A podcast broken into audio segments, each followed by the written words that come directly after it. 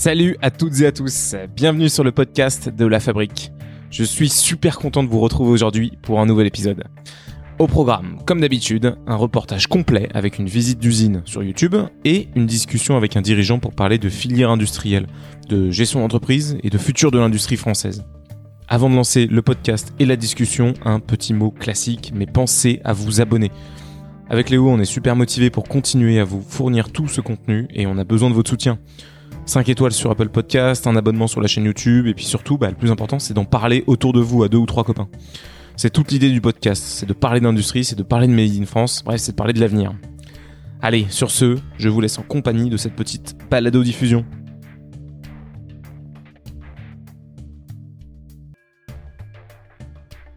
Ok, bah écoutez, aujourd'hui on est avec euh, on est avec Olivier, Olivier qui est euh, donc le président, le fondateur de France Macaron. Salut Olivier. Bonjour tout le monde. Olivier, euh, aujourd'hui tu vas pouvoir nous parler de ton aventure, cette aventure qui dure depuis un petit peu plus de 10 ans, si je dis pas de bêtises. C'est ça, c'est ça, c'est ça. Je me suis lancé dans le macaron. alors j'ai commencé à faire mes premiers macarons en 2008, avant de créer réellement France Macaron en 2010. Décris-nous un petit peu, ouais en 2008, qu'est-ce qui te prend euh, de te mettre à faire des macarons euh, dans ta cave Tu m'as dit tout à l'heure. Euh, comment ça démarre cette histoire? Oui, alors, en fait, je, je, je, je, faisais du traiteur, réception, mariage, etc. Et on me demandait de plus en plus de, de macarons, des pièces montées de macarons, au lieu des pièces montées de choux. Et j'ai trouvé, donc j'ai je trouvais l'idée l'idée sympa de, de, de, produire et de proposer des macarons euh, à d'autres à d'autres traiteurs. Euh, sur le marché à l'époque, il y avait euh, n'y avait pas grand chose en termes de, de qualité. C'était surtout de, de, des gros industriels qui produisaient le macaron. donc j'ai commencé à, essayer de mettre ma recette au point et, et j'ai travaillé oui effectivement dans ma cave enfin pas tout à fait ma cave mais la cave de la voisine une dame qui était âgée de plus de 80 ans qui m'a généreusement prêté sa cave euh, et j'ai passé des, euh, des soirées, des nuits entières à mettre euh, les recettes, les recettes au point. j'ai le souvenir d'un voisin, voisin du dessus qui habitait au premier.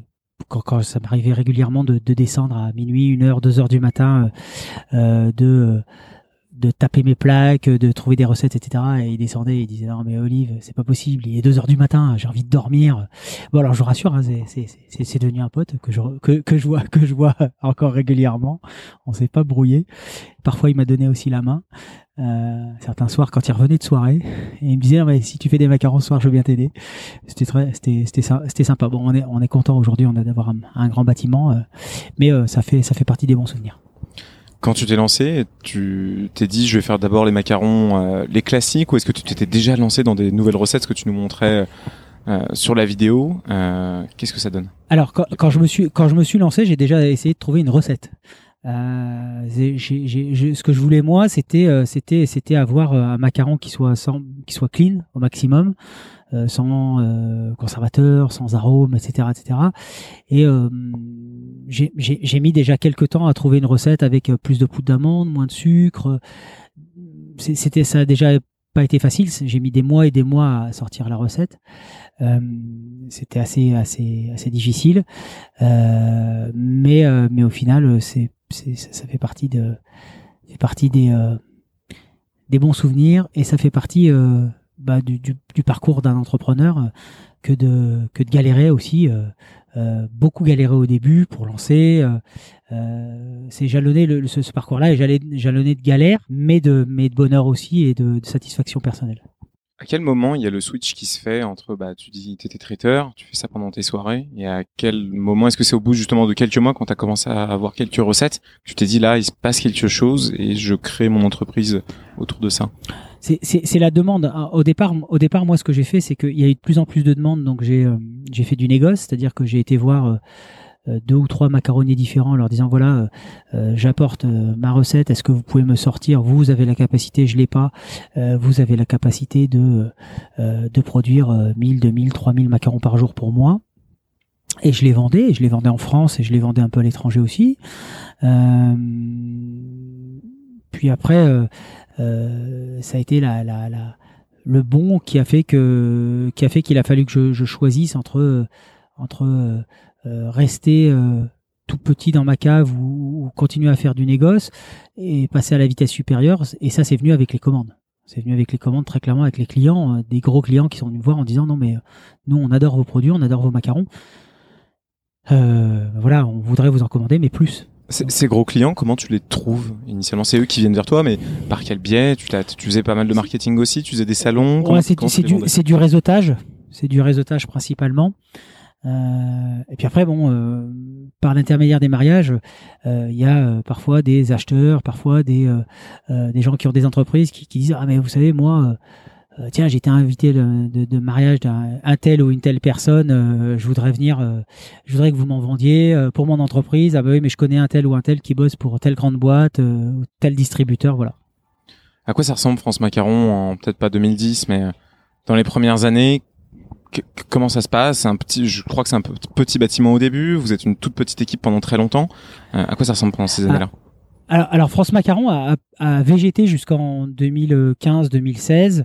Euh, on a eu des difficultés financières, on a eu, euh, on s'est, on s'est, on s'est relevé. J'avais, j'avais, j'avais d'énormes difficultés. Euh, quand j'essayais de développer commercialement dans l'entreprise, la, prod, j'avais pas la main sur la prod, donc ça se passait pas très bien. Euh, et quand je revenais euh, en production, il y avait plus personne qui se développait. Donc, euh, donc ça, ça a été ça jusqu'en 2015. et à partir de 2016, je me suis associé avec avec Benjamin Samier. et de concert, on a décidé que moi je restais en production et, et lui faisait recommencer le développement avec avec tous les clients que j'avais plus glanés depuis les années 2009-2010. Et du coup, euh, du coup, du coup, on a fait ça pendant deux ans, en 2016-2017. Euh, on a recruté quelqu'un euh, que je connaissais, qui est venu, qui a pris en main la, la production, et moi j'ai pu euh, recommencer à faire de la, du commercial en France et en export. Et la boîte, à partir de 2017-2018, elle a, elle a complètement, euh, elle a complètement, euh, elle s'est envolée en fait. On est passé de de 80 mètres carrés à 150, puis aujourd'hui à un bâtiment de 1400 mètres carrés et, et, une extension qui, qui, qui vient qui vient de, de plus de 2500 mètres carrés pour l'année prochaine. Et en salarié, vous étiez combien en 2016 alors, en salarié, en 2016, on était 6. Euh, et aujourd'hui, on est 40. Un peu plus d'une quarantaine. Comment tu as géré cette, euh, cette croissance? Comment tu as géré cette euh, accélération de l'entreprise? Parce que là, tu... il y a plein de choses en fait qui se passent. Tu as ton procédé industriel qui doit évoluer, tu as une culture à créer, tu as des valeurs à partager. comment tu as réfléchi tout ça? Est-ce que ça s'est fait petit à petit Comment tu ressens ça avec un peu de recul aujourd'hui? Alors, c'est euh, petit à petit, oui et non. Euh, disons que vous, il faut savoir s'entourer. Il faut savoir s'entourer et savoir euh, s'entourer de compétences. Il faut admettre qu'on ne peut pas tout gérer tout seul. Et c'est pas facile parce que pour une boîte que vous avez montée, que c'est votre bébé, donc vous avez envie, de d'avoir un œil sur tout. ce qui reste le cas aujourd'hui, mais, mais, mais il faut savoir il faut savoir beaucoup déléguer beaucoup faire confiance. Euh, c'était pas facile quand, euh, quand Benjamin Samy est rentré dans l'entreprise parce que je voulais continuer à tout gérer. Euh, et ça, a valu quelques frictions. il faut trouver un équilibre. Et puis, après, mettre, des personnes au, bon poste pour pouvoir, pour pouvoir développer. Pour pouvoir développer. Comment tu tombes sur Benjamin? Parce que ça a l'air d'être un, quelque chose d'assez un tournant en tout cas de l'entreprise. Comment t'es tombé sur lui? Euh, Benjamin, euh, euh, moi j'avais la volonté en, en 2015-2016. Il y a eu une cassure en 2015. quand je me suis relancé en 2015-2016, j'avais vraiment la volonté de, de, de m'associer à quelqu'un pour pouvoir, pour ne plus faire les mêmes erreurs. Et, et, et, ne pas ne pas être tantôt au commercial, tantôt à la production. Moi, ce que j'avais envie de faire, c'était c'était avoir quelqu'un qui soit capable de, de, de fructifier les, tous les contacts commerciaux que j'avais, qui puisse également développer ses contacts à lui et euh, et puis euh, puis tranquilliser euh, euh la prod par ma présence, par le fait de développer aussi des nouvelles recettes, etc. Et, et ça s'est fait, ça, ça ça s'est fait en 2000, 2016. vraiment, c'est 2016-2017, ce sont deux, deux années charnières il y a aussi le fait que, que les, les consommateurs se sont aperçus que bah, les produits tout industriels ou, ou avec des additifs, avec des conservateurs, des arômes, c'était c'était moins bon pour la santé. Et nous, on était sur le marché avec déjà un produit abouti, sans conservateurs, sans arômes, avec plus de poudre d'amande, moins de sucre, etc., avec des vrais goûts. c'est c'est c'est je, veux dire c'est la c'est la combinaison des deux. Euh, et Benjamin, quand j'ai quand j'ai cherché, euh, j'ai eu plusieurs possibilités, plusieurs personnes, euh, plusieurs personnes qui se sont intéressées à l'entreprise et j'ai choisi parce que j'avais le plus de feeling. Moi, je, je, je, je fonctionne aussi beaucoup au feeling et j'avais le plus de feeling avec Benjamin en fait. Donc donc voilà, il habitait à 500 mètres de chez moi, ce qui a facilité aussi les choses. Et voilà, l'aventure France Macaron a, a, vraiment décollé, ouais, c'est ça en 2016-2017 quoi. Euh, Aujourd'hui, vous avez grandi, vous êtes plus de 50 euh, et euh, plus de 40. Oui. Et euh, comment comment tu fais pour euh, euh, conserver ce côté familial et comment tu te projettes aussi dans un avenir? Est-ce que tu, tu te dis demain on sera 150 et comment tu réussis Tu penses influer, enfin continuer à insuffler cette dynamique familiale, cette, cet esprit, le fait de connaître, j'ai l'impression que tu connais très bien tous tes employés? Alors oui, je, je les connais, enfin j'essaye de tous les connaître bien, de connaître leurs conjoints aussi, leurs enfants. Euh, moi, je, veux toujours, je veux garder ce, cet esprit, euh, cet esprit familial dans, dans l'entreprise. Aujourd'hui, je ne mets pas de barrière euh, sur le fait qu'on soit 100 ou 150 demain. Tant qu'on grand, tant qu'on grandit et qu'on garde, qu'on garde notre âme, ça ira très bien. Je, pense qu'il faut, il faut être proche des gens parce qu'il faut, il faut leur parler, il faut échanger avec eux sur ce qui va, sur ce qui va pas. Il faut être beaucoup à l'écoute.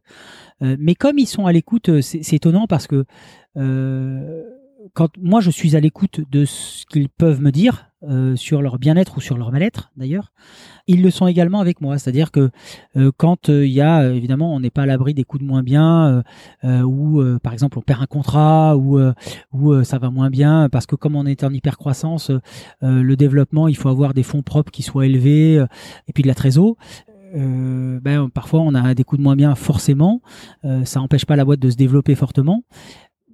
Mais ils le voient aussi, ils viennent me parler en me disant bah qu'est-ce qui va pas. Euh, on a l'impression que c'est vraiment c'est un échange en fait. Et moi je veux garder ça. Je veux aujourd'hui quand vous allez, enfin on, serait les trois quarts de la population, on serait tous rentiers si on pouvait. mais malheureusement, on n'a pas tous gagné à 100 millions à l'euro million, donc il faut aller bosser. Et moi, je veux que les gens qui viennent à la boîte, qui viennent à l'entreprise, bah, ils viennent, euh, ils viennent bosser, mais ils viennent bosser en disant chouette, je vais pouvoir retrouver euh, mes collègues de boulot, je suis content ou je suis contente, euh, j'ai un environnement où je suis bien, où c'est agréable, j'ai des machines ou des, infrastructures qui me permettent de, de bosser, de ne pas me blesser, de ne d'être que ce soit agréable. voilà, c'est un tout en fait, c'est un tout, c'est vraiment un tout. Et je trouve c'est-à-dire un truc hyper important, le fait d'être à l'écoute oui. Euh, je pense que c'est c'est plus facile à, à dire qu'à faire. Euh, moi, dans les, les gens que euh, les dirigeants que, que je trouve très inspirants, je pense qu'ils ont cette capacité d'être à mhm. l'écoute. Euh, et comment euh, est-ce que c'est quelque chose qui est inné ou est-ce que c'est quelque chose qui se travaille? Est-ce qu'il y a des conseils que tu peux donner aux auditeurs de, de la fabrique le jour où ils voudront monter leur usine euh, pour euh, apprendre en fait à être à l'écoute et, et, et voilà à gérer fluidement ces équipes? Alors c'est c'est inné et ça se travaille. Aujourd'hui, il faut déjà il faut aimer les gens. Euh, et moi, j'aime les gens. Moi, j'aime profondément les gens. Euh, j'aime, j'aime, j'aime les gens. J'aime leur histoire, euh, ce qu'ils peuvent raconter. voilà, mais sans, mais sans les pousser. C'est-à-dire que s'il y a des choses qu'ils veulent cacher, c'est bien légitime. Ils ont le droit de le faire. Il n'y a pas de, y a, voilà, c'est, c'est, normal. Une entreprise, c'est une association de différents facteurs.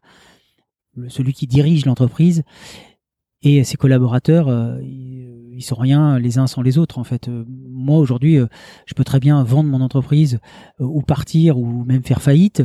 Euh, ça m'empêchera pas de continuer d'être comme je suis. et les gens, les collaborateurs qui bossent avec moi, ils peuvent très bien partir s'ils se sentent pas bien dans l'entreprise. Ils peuvent très bien partir, mais mais le mieux c'est c'est quand même de de pouvoir s'intéresser aux, aux histoires des, des, des, personnes avec lesquelles avec lesquelles on travaille vous avez, on n'est rien. Les gens, moi, je suis rien sans les gens de la production. C'est, c'est, c'est, si demain ils décident de tous partir, je suis plus rien.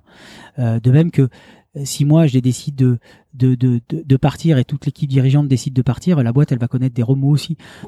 Si vous voulez, c'est, c'est, c'est, vraiment un partage. C'est, on n'est pas. Euh, moi, quand j'entends des gens qui, qui, qui opposent les patrons euh, aux, aux, aux, employés, aux collaborateurs et vice versa, je trouve ça nul. En fait, enfin, c'est, c'est, c'est juste que c'est euh, c'est un ensemble. Une entreprise, c'est un ensemble de choses. moi, ça m'est arrivé de, ça m'est arrivé de, par exemple, d'aller à la station-service, de prendre de l'essence et il y a un gars qui balaye, qui fait, euh, euh, qui fait le ménage, euh, qui est là pour balayer, pour, pour ramasser les papiers, etc., de le remercier parce que, parce que bah, c'est aussi ça la vie. Si, si lui fait pas ce travail-là, euh, mais c'est ce, la, la, la, station-service, elle va être dégueulasse et c'est pas le but et c'est la même chose dans l'entreprise. C'est-à-dire que vous avez vu tout à l'heure, on a fait un super chiffre hier. J'ai félicité, je, je, me suis, euh, je me suis fait fort de, de, féliciter tout le monde parce que tout le monde y a participé que ce soit euh, les personnes en production ou que ce soit les personnes euh, qui ont vendu, euh, qui vendent les macarons les commerciaux. C'est important en fait.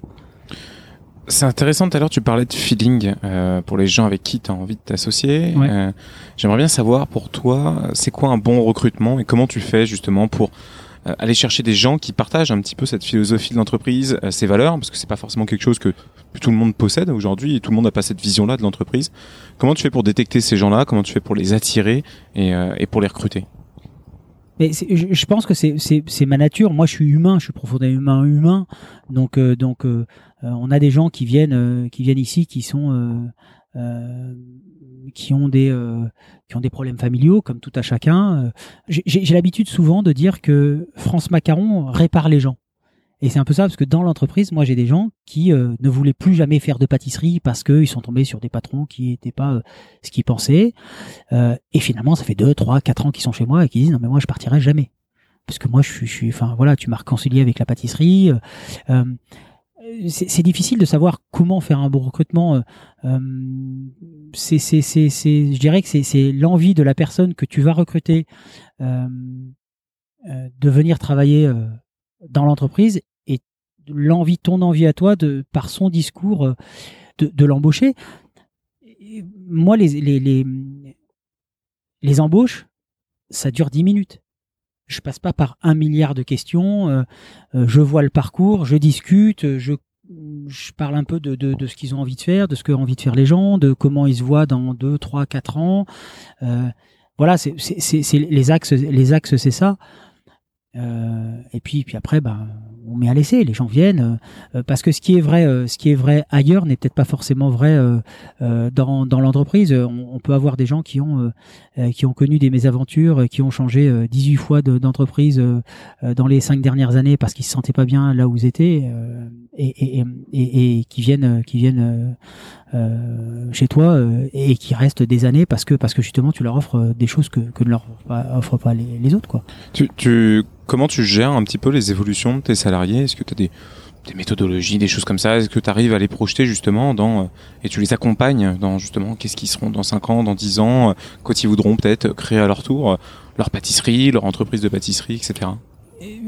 alors sur les évolutions, nous ce qu'on, nous ce qu'on, enfin moi ce que j'ai mis en place et ce qu'on a mis en place pour les salariés, euh, c'est de pouvoir évoluer sur un même poste ou sur même changer de poste. On, s'aperçoit que quand on leur parle euh, et qui parlent plutôt à livre ouvert, euh, à cœur ouvert, on va dire, ils, apprécient tous la polyvalence des postes qui leur sont proposés, l'ambiance de travail et et puis le, le, fait de pouvoir de pouvoir venir venir avec la banane au boulot euh, et ça, c'est hyper important. On fait régulièrement des, euh, euh, des sorties avec, avec entre nous, entre ça, tous les gens de l'entreprise, mais également avec les familles, parce que je pense que ça, ça crée aussi, ça crée aussi beaucoup des liens. Aujourd'hui, dans ma salle de pause, j'ai un billard, un baby foot, un air hockey, une table de ping pong. Enfin bon, voilà, des, une télé. les, les, les, les, les gens qui souhaitent venir, c'est toujours ce que je leur ai dit. Moi, vous pouvez venir ici, euh, même en famille le week-end. À partir du moment, à partir du moment où vous vous laissez propre, ça me pose pas de problème. Vous pouvez venir euh, passer un moment avec vos enfants. vos cousins, vos amis. moi, ça me moi ça me pose pas de pose pas de souci là il va y avoir l'euro. Euh, m'ont déjà euh, la plupart m'ont déjà demandé est-ce qu'on pourrait venir voir euh, voir voir quelques matchs ici voilà faire un barbecue mais c'est aucun mais heureusement mais aucun problème. Et et, je, les encourage même à le faire parce que ça crée des liens ça crée des liens entre entre nous tous en fait. Voilà. Super. Peut-être juste revenir un petit peu sur le produit macaron Mhm. Euh, et euh, parce que le, le, focus de cette saison c'est le Made in France. Ouais. Euh, et euh, du coup, euh, qu'est-ce que c'est la spécificité de ce produit? Quel était le, le, paysage concurrentiel un peu au début de, de, de, France Macaron? Et qu'est-ce qui a permis aussi de se distinguer dans le paysage industriel? Alors, alors aujourd'hui, quand je me suis lancé, il n'y avait que des gros faiseurs euh, purement industriel. Voilà, euh, c'est pas une critique, hein, parce que je, je les critique pas, puisque si eux n'avaient pas fait le travail, moi je serais sûrement pas là aujourd'hui. Euh, donc ils ont démocratisé le macaron. Et en fait, il y a eu un tournant, comme je vous l'expliquais tout à l'heure, il y a eu un tournant vraiment euh, il y a quelques années euh, sur et une demande beaucoup plus forte des consommateurs pour des produits artisanaux. Et c'est ce qui a fait que moi je suis là aujourd'hui et que l'entreprise fonctionne. Parce que quand je me suis lancé, je ne voulais pas faire, et de toute façon, je ne pouvais pas faire euh, ce que faisaient les gros faiseurs. Euh, j'ai pas la, capacité financière, euh, j'étais pas, enfin voilà, le, but c'était pas de faire la même chose. Ils le font et ils le font très bien. Ce qu'ils font, ils le font très bien. moi, je voulais proposer autre chose, plus de parfums, une recette différente, plus entre guillemets plus clean, etc., etc. Et on a vu émerger depuis euh, encore jusqu'à l'année dernière, même cette année, de plus en plus d'artisans euh, à droite à gauche qui euh, produisent de plus en plus de, de, de, macarons et où il y a de plus en plus de demandes. Donc ça veut dire quelque part que le produit industriel fonctionne pour une certaine catégorie de personnes, mais le produit artisan fonctionne aussi pour d'autres personnes. donc, donc je, je, pars du principe qu'il y a de la place pour tout le monde en fait. Hein. On est, on est 7, 7, bientôt 8 milliards d'êtres humains. Euh, euh, bon voilà, il y a, y a, de la place. C'est pas. du coup, ça me mène à, à, la question. Pour toi, quelle est la frontière entre artisanat et industrie? Comment tu définis l'artisanat? Et est-ce que euh, France Macaron est une entreprise euh, artisanale, une entreprise artisanale ou une entreprise industrielle, ou les deux? Je dirais qu'on est un peu des deux. Euh, moi, j'ai toujours voulu garder mon âme. Euh, c'est-à-dire euh, euh à l'intérieur j'ai des pâtissiers qui préparent qui font les préparations. J'ai des des gens que je forme des gens, qui sont en apprentissage des gens qui sont en alternance que je forme. Je dirais que pour schématiser un industriel il va appuyer sur un bouton au départ il va avoir un ouvrier de maintenance et quelqu'un qui va contrôler les produits à la fin euh, chez nous, c'est impossible, ça. L'artisanat, c'est la diversité des produits, c'est la qualité des produits aussi, qui pour moi est différente, euh, est différente par rapport à un, un, industriel pur et dur en fait. Euh, même moi, si, enfin, nous, si on monte, on est, on s'industrialise forcément un peu plus. On veut garder cette, cette, cette partie artisanale de pochage à la main, de macaronnés à la main. Enfin voilà, ça c'est important. T'arrives justement sur les étapes, euh, t'en parlais, hein, t'as déjà dressé un portrait sur la vidéo qui est sur YouTube, sur le compte de la fabrique, euh, que j'invite tout le monde à aller voir si c'est pas encore le cas. Est-ce que tu peux aussi nous rappeler dans ce podcast quelles sont les grandes étapes de création d'un macaron, depuis l'arrivée des matières premières jusqu'à la sortie euh, dans, dans un magasin, que ce soit une grande surface, votre magasin d'usine ou, ou sur votre site internet? Pour le macaron, l'étape la, plus importante, c'est la coque. Euh, donc constitution de, de, de blanc d'œuf, euh, de sucre glace, de poudre d'amande et de sucre semoule. Euh, donc il faut euh, il faut il faut euh, faire son temps pour temps, c'est-à-dire ça, ça, ça, son sucre glace et, et sa poudre d'amande, il faut bien les mélanger, éventuellement rajouter du colorant ou du, du cacao. suivant les suivant quel quel macaron quel parfum on veut sortir faire monter les blancs euh, rajouter du sucre semoule au fur et à mesure. Et une fois que les blancs sont montés, euh, on rajoute par étape euh, le, temps pour temps.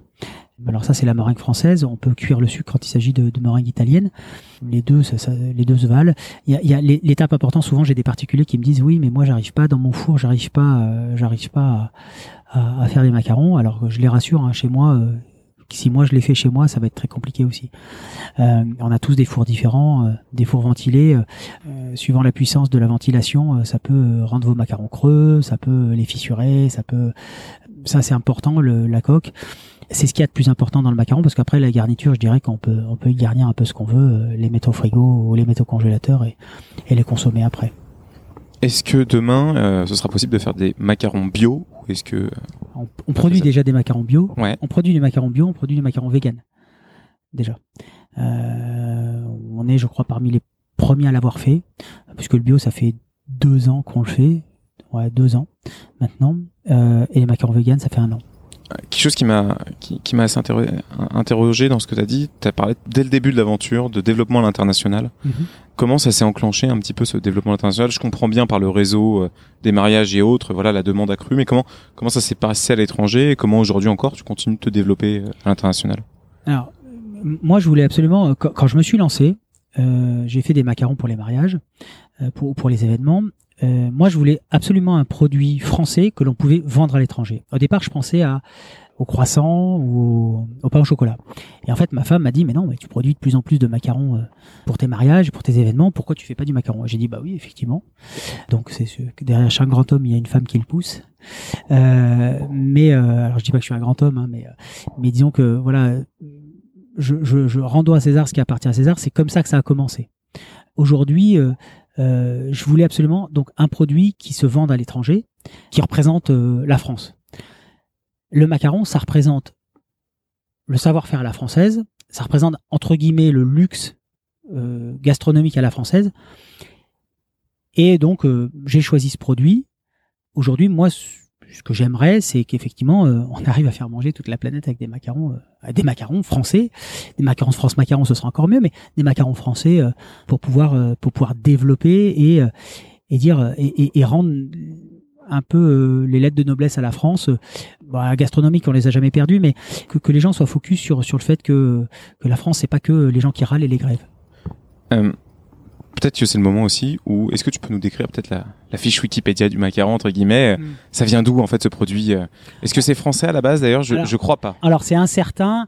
Le macaron, euh, euh, ça vient de euh, des, des, bénédictines italiennes qui l'ont créé. Donc c'est le macaron, le macaron classique ou le macaron de Nancy, et qui, c'est, je crois que c'est la cour de Marie de Médicis, il me semble qu'ils ont ils ont ramené ça à la cour de Marie de Médicis.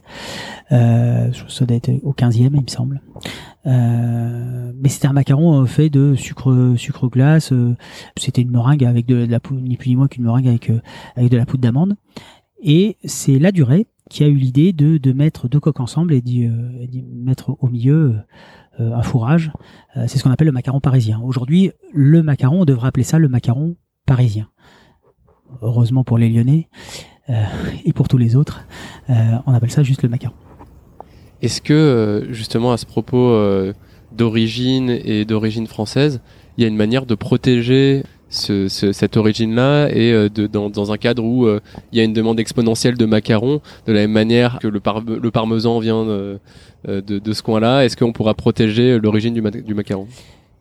Ce serait bien, ce serait bien. C'est, parce qu'aujourd'hui, nous, on est confronté. C'est une très bonne question, très très bonne question même, parce que nous, on est confronté aujourd'hui à hum, des gens qui s'installent, qui viennent prendre les recettes des macarons, qui s'installent en Russie, qui s'installent en Chine, qui s'installent aux États-Unis, euh, qui s'installent un peu partout et qui produisent du macaron. Alors qui euh, c'est un, ça le nom de macaron, euh, puisque les produits sont ils sont, sont pas très, enfin c'est pas représentatif de ce qu'on fait nous en France, que ce soit industriel ou artisan.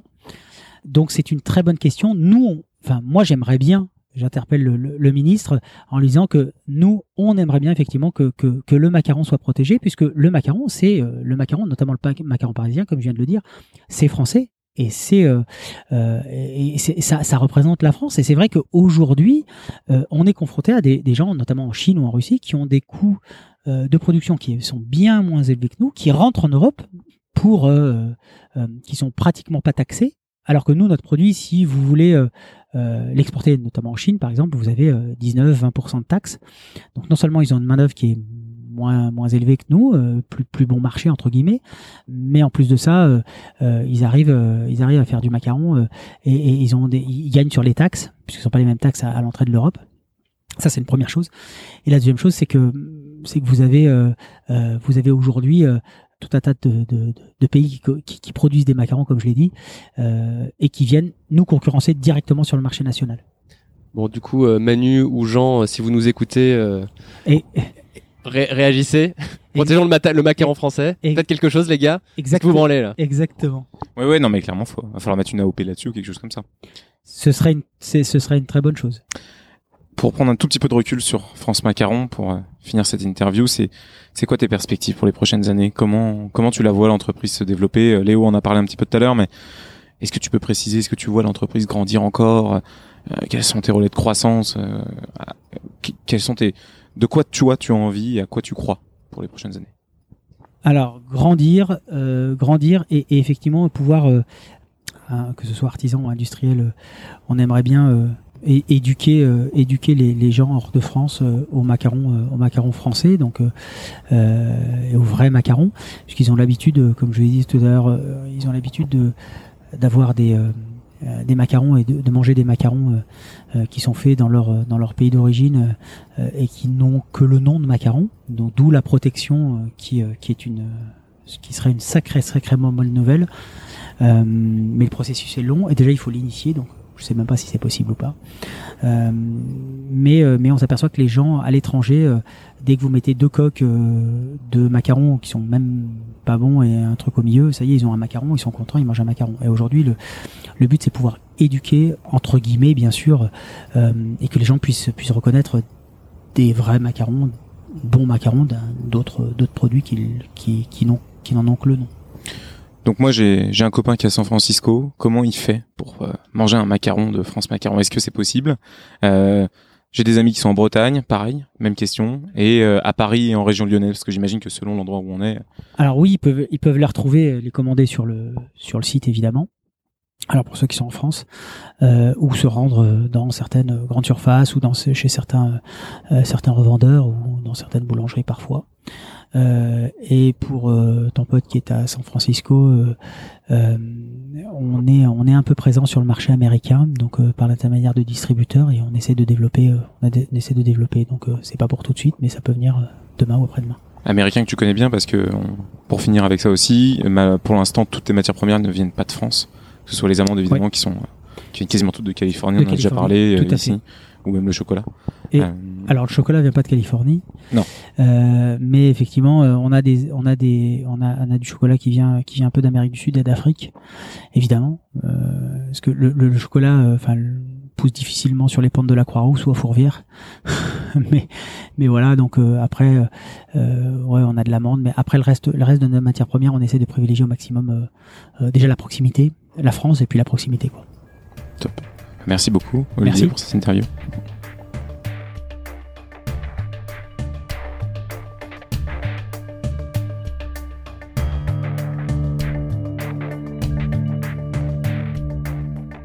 La fabrique, c'est tout pour aujourd'hui. J'espère que vous vous êtes régalé autant que nous. Vous pouvez comme d'habitude compléter cette discussion avec la visite d'usine sur YouTube. Un gros gros merci à Possible Future et à la French Shop pour leur soutien, pour toute cette saison de découverte des coulisses de l'industrie française. On compte sur vous pour en parler autour de vous et on se retrouve très très vite pour un nouvel épisode de La Fabrique.